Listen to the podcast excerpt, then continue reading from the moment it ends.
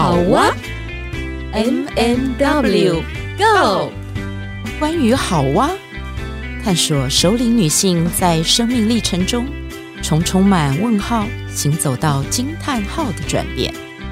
你的好哇又是什么呢？M M W Go。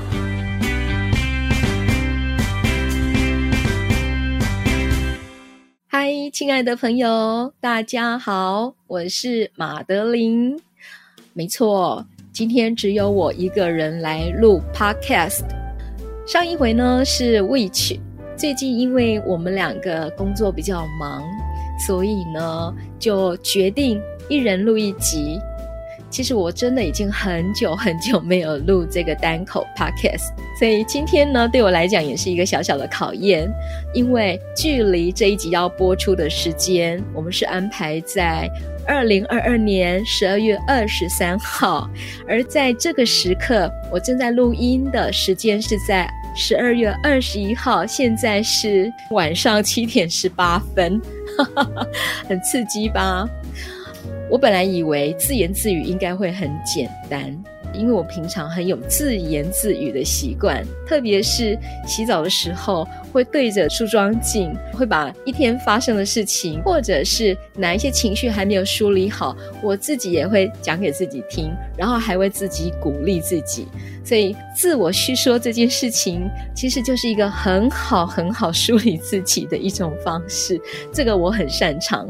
但是呢，一旦我坐在麦克风前面上网，把录音的平台给打开的时候，开始心里面的那一座山就浮现了，一座巨大的山，所以就不管了，山来我就爬吧。可能有时候会暂停一下，那有时候绕个弯，有时候像乌龟一样慢慢爬上去。那所以呢，就邀请大家一起来跟我爬这座山。不过我今天要讲什么呢？我这几天想来想去，那也趁这个机会好了，因为在九月初的时候，我陪我女儿去韩国读语学堂，也就是语言学校。那这件事情呢，我稍微有在 FB 上写了一篇文章。那再来之后，后续我都没有任何的 po 文。那昨天我女儿呢，就用 LINE 视讯，一聊就要聊一个多小时。那所以，我昨天就跟他讲说：“妹妹，妈妈哈，大概这几天就要录一集哦，单独录一集哦。你觉得呢？我来讲陪你去韩国这件事情好不好？”他说：“好啊。”那你要讲什么？我说：“我就是不知道，才要问你啊。”不过他很可爱，他昨天就跟我分享了一些啊韩国人的文化啦，然后韩国的一些呃生活的一个面相啦。其实我还记得当初我在 PO 那一篇文章的时候。就有朋友很讶异说：“哇，我女儿怎么会去韩国？更多的是赞赏她，哇，好独立哦！还不到二十岁的孩子，怎么敢自己一个人去韩国读语言学校呢？”有很多朋友问我说：“我怎么会放得下心呢？我会不会很多很多的担心啊？”老实说，我没有那么多的担心。但是有一个礼拜的时间，就是当我从韩国回来，有一个礼拜的时间，那个是我的担忧期。那我待会会在分享当中会跟大家讲我为什么担忧的原因在哪里。那我觉得呢，这一次我陪我女儿去就学这个历程，让我看见我女儿的独立。在陪伴她的过程中，我其实也发现我们母女之间的差异性跟相同性，还有跨世代之间表达的语汇，或者去思考某一件事情的逻辑，或者是他的想法的角度，其实都在这几天当中有更深刻的体会，也蛮有趣的。所以呢，我想说来回顾一下。在九月初这一趟韩国的这个旅程，然后从一些历程当中也去看看母女之间的一些互动，我觉得这也是很有意思的。首先呢，真的也要透过这一集节目来跟我女儿致敬一下，我是打从心里佩服她，因为。她自从探寻我们能不能去韩国读语言学校，其实就可以感受到她对于这件事情的一渴望，但是她并没有强求啊，因为她也了解说，可能爸爸妈妈的经济的负担。所以后来呢，就是在获得一个支持之后呢，他知道说去找代办这件事情要需要花一笔费用，他就决定说他自己来，一切都自己来，因为其实找代办会很省事，很快就可以解决，很快就可以申请到学校，甚至可以找到一些住宿的地点都有可能。但是呢，一切自己来的时候，哇，环节好多啊！所以，他不仅仅是要去申请学校，还有就是什么时候开学，注册费要多少。光是注册这件事情，他就要发了很多很多的讯息，然后很多很多的寻找。而我们要到韩国，也有很多的细节，因为当时候还是疫情期间，我们如果要出国，还是一定要做新冠的筛检。当时查到韩国是可以不用做 PCR，所以他找到一个叫 RAT。RAT 是什么呢？呃，就是快速抗原检测。这个呢会比 PCR 来得更快，所以当天去检测，大概二十分钟之后就可以取得这个结果。那女儿有她有查到说韩国是可以接受 RAT 的哦，而且费用会比较便宜。然后她查到之后呢，就帮我预约了，然后她也告诉我怎么样去办签证。帮我把这个签证的地点要准备什么都查好，都告诉我。所以呢，其实，在整个经办的流程当中，好多好多的细节，还有包括宿舍，因为学校宿舍抢得很凶，他没有登记到学校宿舍，你其实也没有多余的时间跟所谓的经费，可以让他提早去找居住的地方。而且听说，因为临近要九月份要开学，是很热门的，其实很难找得到这个居住地点，所以他就不断的自己透过网络的方式自己去寻找。哇，好不容易终于找到了，离他学校还蛮近的一个地点，而这个地点呢，叫做考试院。如果听众朋友你们有看过韩剧的话，多少都有看过这个考试院。考试院跟台湾的考试院不一样哦，我们台湾的考试院是一个政府单位，对不对？而韩国的考试院呢，就是专门为那些要准备国考的啦，这些考生而准备的一个宿舍。而它每一间都很小哦，啊，大概就一个书，呃，一张床。那我们从那个韩剧当中看到的，就是这样小小的一个格局而已。还好，我先生他有一个学生，他也是在韩国读书，然后就是请他帮忙协调，因为我女儿当时候在台湾，她只有上过大概两个月的线上韩语课而已，所以她还没有办法说真的透过韩语跟人家应对，那就是请我先生的那个学生协助在当地跟房东取得联系。所以这就唯一在这个环节当中有一个其他的人来介入来帮忙的一个地方。还有呢，就是我们这边做完 RAT 之后呢，到韩国要一个落地的 PCR 的筛检。他又查到说，我可以在机场直接做，而因为他是到时候会取得学生签证，所以他是需要到这一个像我们台湾的卫生所去做，那他就可以不用钱。他其实很多很多的环节，而这一切他全部都安排好。我呢，只需要按着他的时间去办签证，只需要帮忙订机票、住宿的地方啊、我找，其他的部分都是我女儿自己在处理。所以我真的非常佩服他，包括要汇钱到学校，呃，要怎么处理，呃，这些他都自己准备好了。因为还不满二十岁，所以是需要家长一起到银行去帮他做验证，啊、呃，这样就可以了。哇，我实在真的是很佩服。而这个佩服呢，是因为我平常都看不懂我女儿在做什么。有时候你问她，她也不会明明的告诉你，因为个性不太一样。像姐姐的个性呢，做到哪里就会跟妈妈讲一堆，这个妹妹的个性不一样，妹妹个性呢，不会平常不会交代太多，好像一个人默默的做。但是有时候你也看不懂他到底有没有在做，反正就是有时候啊，好像我们父母比较不熟悉的领域，我们反而比较不会干预太多。一旦我们很熟悉的领域，我们就会好多好多的干预。所以就让我看见了亲子之间的那个互相尊重以及相信的那个界限，在这个前置作业当中，开始就有点就是有这样的意会跟调节的机会。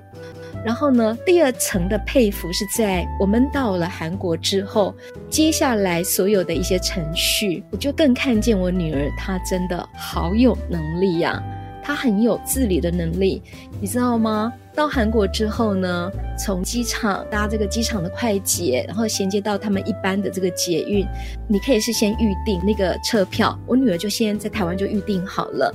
之后呢，要怎么样转，怎么样转？我女儿事先都下载地图，事先都调查好，然后也是边找边透过她自己的手机再去摄取。所以呢，我就是要傻傻的完全放空，只要跟着我女儿就好了。这种感觉有没有很享受啊？真的，真的很享受。后来呢，就是到考试院要去签约。那没有想到，为娘有一个心里很揪的时候，那个揪里面藏着什么？心疼，藏着不忍心，也藏着一些要不要说的挣扎。那是怎么一回事呢？是因为当房东把我女儿居住的这这个房间的门打开的时候，我真的吓到了，我被眼前的这个空间吓到了。这个吓到是什么呢？呃，是惊喜吗？绝对不是，是惊吓吗？有一点，还有很多的讶异。为什么？因为我之前从韩剧当中看到的考试院，虽然很小，也不至于这么小吧。我我大概形容一下他居住的这个空间，它的玄关是一个小小的玄关，右手边是一个小小的卫浴，门也小小的，里面呢，它有一个洗手槽，是迷你版的。很像是我们自己家用的洗手槽的二分之一而已，它的淋浴空间就是从这个洗手槽的水龙头外接一条什么呢？莲蓬头接出来，旁边一个小小的镜子，然后一个马桶，中间可以站的那个转换空间很小，这就是他们的卫浴设备。卫浴出来之后。我一打开门，站在玄关，我发现我只要走一两步路，我就要撞墙了。哇！我从来没有看过这样子的空间，我也没有办法想象说，我如果住在这，我可以受得了吗？天哪，我一定受不了！为什么？因为跨越了那一个玄关之后，你踏上了地板，马上就是床铺，他把床建构在上面，床下面就是书桌。但是你没有办法从书桌站起来哦，因为你只要一站立，你的头就会碰到床板。你如果要站立，你只能退回到玄关。那不然的话，你再往右移一点点，刚好在床架跟墙壁中间有一个小小的衣橱，衣橱旁边有一个小冰箱，就是在。冰箱、衣橱跟这个床架的中间，还有一个差不多我们人左右宽度的一个空间，是可以站立，头不会撞到，就是这么小啊！我当下的感觉是，怎么会这么小？就觉得那日子要怎么过？可是你知道吗？我当下没有这样子说出口，我必须要忍住我自己的心疼。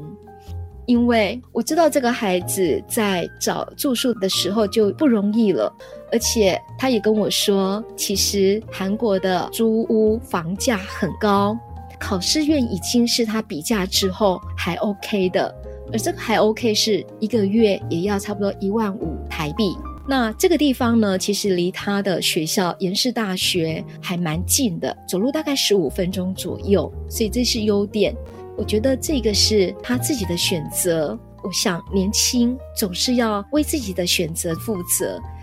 人生有这样的一个机会，住在韩国去体验他们的考试院的这个住宿文化，其实也未尝不可。当我这么想的时候呢，我就放下了。看我女儿适应的蛮快的，她也很快可以转化说没关系，因为考试院就是这么小，况且我还有一大片的这个落地窗，我并不是像别人住的是这么封闭的空间，就这样子嘛，人生难得嘛。后续就是陪着女儿去采买一些用品。开始的时候，其实我在台湾已经有帮她准备一些东西，但是她都说这个不用，这个不用，这个不用。但是其实以我们这种在外面住宿久的人都知道，大概有哪些东西其实是必须要的。我也不跟她争辩，我其实偷偷的在我的行李箱有带着。那那一天去呢，就把我另外携带东西拿给她。他还是他不要这个，不用，用不到，用不到。后来整理完之后，他才有意会到，哎，某些东西的确是用得到了，他才把它留下来。其实有时候当妈也不容易，有时候我们准备很多东西还被嫌，对不对？好，这个其实怎么样去拿捏孩子？有时候我们要给他，他认为他不需要，所以呢，我觉得最终还是把我们的心意、把经验值跟他讲。至于他要不要接受，我们尊重，免得搞得母女之间也不开心。那我想呢，这也是我们这一世代在面对新一世代年轻人的时候，我们也可以再说回来、收回来一点的地方。这个是我自己的体会了，所以有时候会觉得说，哈，明明又用得到，为什么你就是不接受呢？还要让妈妈带回去啊？就算了，就尊重她。还有呢，我这次去的时候呢，就真的是帮忙拉行李。其实最早的时候，他跟我说：“妈妈，你可以不用去，因为其实我那时候刚好这个时间算一算，也在开学的边缘。嗯，然后还有我寒假的时候跟 Which 我们报名了水面上水面下剧团轻盈共创戏剧的一个活动。那后来因为展演的时间有调整。”刚好又跟我要去韩国撞期，所以我百般思考之后，我还是决定陪我女儿去韩国。我女儿并不是那种黏妈妈型的，而我也不是黏女儿型的。但是因为她在高中的时候，其实她读的是戏剧的科系，真的很忙诶，常常都要排练啊，都没有办法按着时间回家，或者假日有时候要排练。所以我们家就是一家四口会合的时间，其实好少，少之又少。所以我觉得还是要借用这次的时间，好好陪伴他去。还好我有去，真的，因为两卡皮箱真的很重，再加上韩国呢，它的街道有很多都是那个爬坡式，有个坡度哦。虽然那个行李箱是有轮子的，但是还是拉得很辛苦。那他一个人要怎么去拉那个两卡皮箱呢？还好我有去，因为其实韩国的地铁并没有像台湾这么的方便。韩国地铁因为他们的设计比较早，所以设备上就没有这么的便利，常常都是下了车之后就要开始拉拉拉拉拉，然后一直找找找，有时候还会找错方向。所以拉得很辛苦，那有时候找不到的时候，就只好从楼梯这样子把那个行李硬拉上去。不过我觉得在这个过程当中，我也发现我们母女两个有一个共同的特质是什么？我觉得我们都是耐操 耐劳型的，也很有耐心。我不晓得这个该算是优点还是缺点，但是呢，我也从这个过程当中实在也发现。耐操耐劳，在旅行的经历当中，特别是自助旅行，或者是我们这一次要去注册的这样的历程当中，其实是发挥很好的功效。然后，我的确也看到了我女儿从规划一直到她在韩国的期间，她的独立，而我的放手，我觉得她的独立是因为小时候我愿意放手而造就的。而我愿意放手，我又看到了我跟我母亲之间，我跟我父亲之间，他们那个年代的爸爸妈妈，至少是我爸爸妈妈也愿意放手。那我不晓得是因为我们家是经营这个杂货店跟卖菜生意的，是爸爸妈妈忙呢，还是本身他们就有这个性格愿意放手？所以我们就从爸爸妈妈身上复制过来。虽然我只有两个女儿，那我们从小就练习让他们能够去独立做一些事情，大块的放，那默默的关心陪伴。所以我记得我那个小女儿大概两岁的时候，我们开车载她去上学的时候，都会经过一间面包店，而他很喜欢吃里面的哈姆吐司，所以我想训练这个孩子能够有点独立，所以我带他过好几次，就是下车之后只要走进去门就会开，然后我就训练他说：“妹妹，那你可以跟里面阿姨说我要买一包哈姆吐司。”好，就这样子就习惯了，就长大一直到现在，有时候。嗯，我真的也蛮佩服他能够去处理这些事情。然后他说：“因为我很独立，因为我很独立。”呃，我想这个是因为我们愿意放手，造就他的独立的个性。但是独立的孩子也是需要我们的关心跟陪伴，而我也还在拿捏。就是有时候，我有时候某部分又像我妈妈，好像就会关心孩子，会透过语言，然后口语表达比较多次。但是有时候孩子接受到就会觉得，你真的可以不用讲那么多次，我知道了，我知道了。好啦，白话一点就是，呃，唠叨。好，我们这个年纪有时候讲了也会忘记，对不对？但是孩子没有办法意会说，我们这个年纪的记忆力可能比较衰退了，讲过又讲，然后又忘了我们曾经讲过啊。所以这个时候，我也不断的在做调整跟拿捏，我要怎么样适度的表达我的关心，而让孩子不会觉得我们唠叨。这其实这几个学期我在大学上通识课，我们探讨的是家庭美好关系还有自我关系，我就做了一个调查，我说。你们跟母亲之间最让你困扰的是什么呢？然后学生就有一些回应哦，的确有一些学生他也觉得妈妈太唠叨、啰嗦、碎念，这造成他很大的困扰。然后还有呢，就是沟通比较少。沟通不良啊，沟通态度不好，或者是读不懂对方在想什么，也是造成很大的困扰。而另外一个就是母亲过度的担心，担心安危啦，担心有没有吃饱啦，然后担心功课，担心交友状态啦，担心会不会太冷啦，这些都是后面还有很多不同的意见。那我想我就先提到这里。提到担心这件事情，也让我想到，就是因为我女儿所住的考试院这个地方，刚好位在。在一个热门商圈，而它四周的这几条路刚好就是所谓的餐饮店，里面有几家那个餐酒馆，你知道晚上好热闹，所以有好几次我们经过那里的时候，就看见有很多男士，可能刚喝完酒啊，讲话很大声，然后在抽烟，很多耶，啊很多。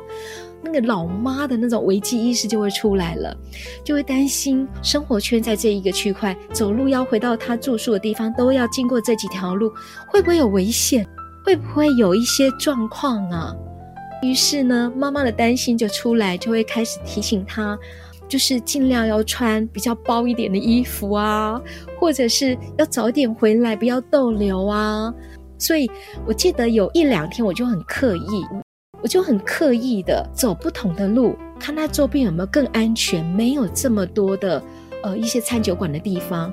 果真让我摸索到有一条路是比较安全的。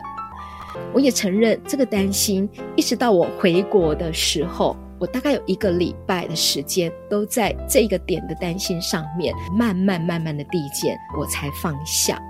然后这一个礼拜当中，除了用赖的方式跟他再叮咛一下，更多的时候是交托祷告了。我就交托给主耶稣，请他帮帮忙看顾、保守他的安全。所以当我交托之后，我就放心了。所以一个礼拜之后的担忧期过了就好了，就没事了。那这个也就是说，在彼此对应上面的拿捏，还有时候孩子可能会觉得。爸爸妈妈，你们担心太多了。我想这也是因为我们对于文化上面环境的差异性，当我们不了解，当我们概念比较笼统的时候，我们就会有更多臆测出来的担心。那其实有时候在这个部分，我们大概知道缓解了，跟孩子有一些沟通之后，大家就可以放下这个担心，对孩子有更多的信任。我想这个就是，呃，这次陪他去当中，我对自己的发现，然后对女儿的发现，然后对于我们之间世代差异性的互动沟通，也算是收获吧。所以我想，我今天分享这个主题，我没有跟大家讲说我们去了哪些地方，有机会再说好了。我想我们今天的聚焦就在这里。那我做这一集节目，我想我也用这集节目来跟我女儿说谢谢，因为我真的好欣赏她这一块的独立。呃，一个快要二十岁的一个女孩子，可以在她年轻的时候去追寻她的梦想，或许他现在还没有真的是去大学就读，但是我觉得没关系，因为他很清楚他自己要什么。在这个过程当中，我们可以支持他，就支持他。我想这个再回顾起来，以后对他来讲就是一段非常非常深刻以及很好的一个养分。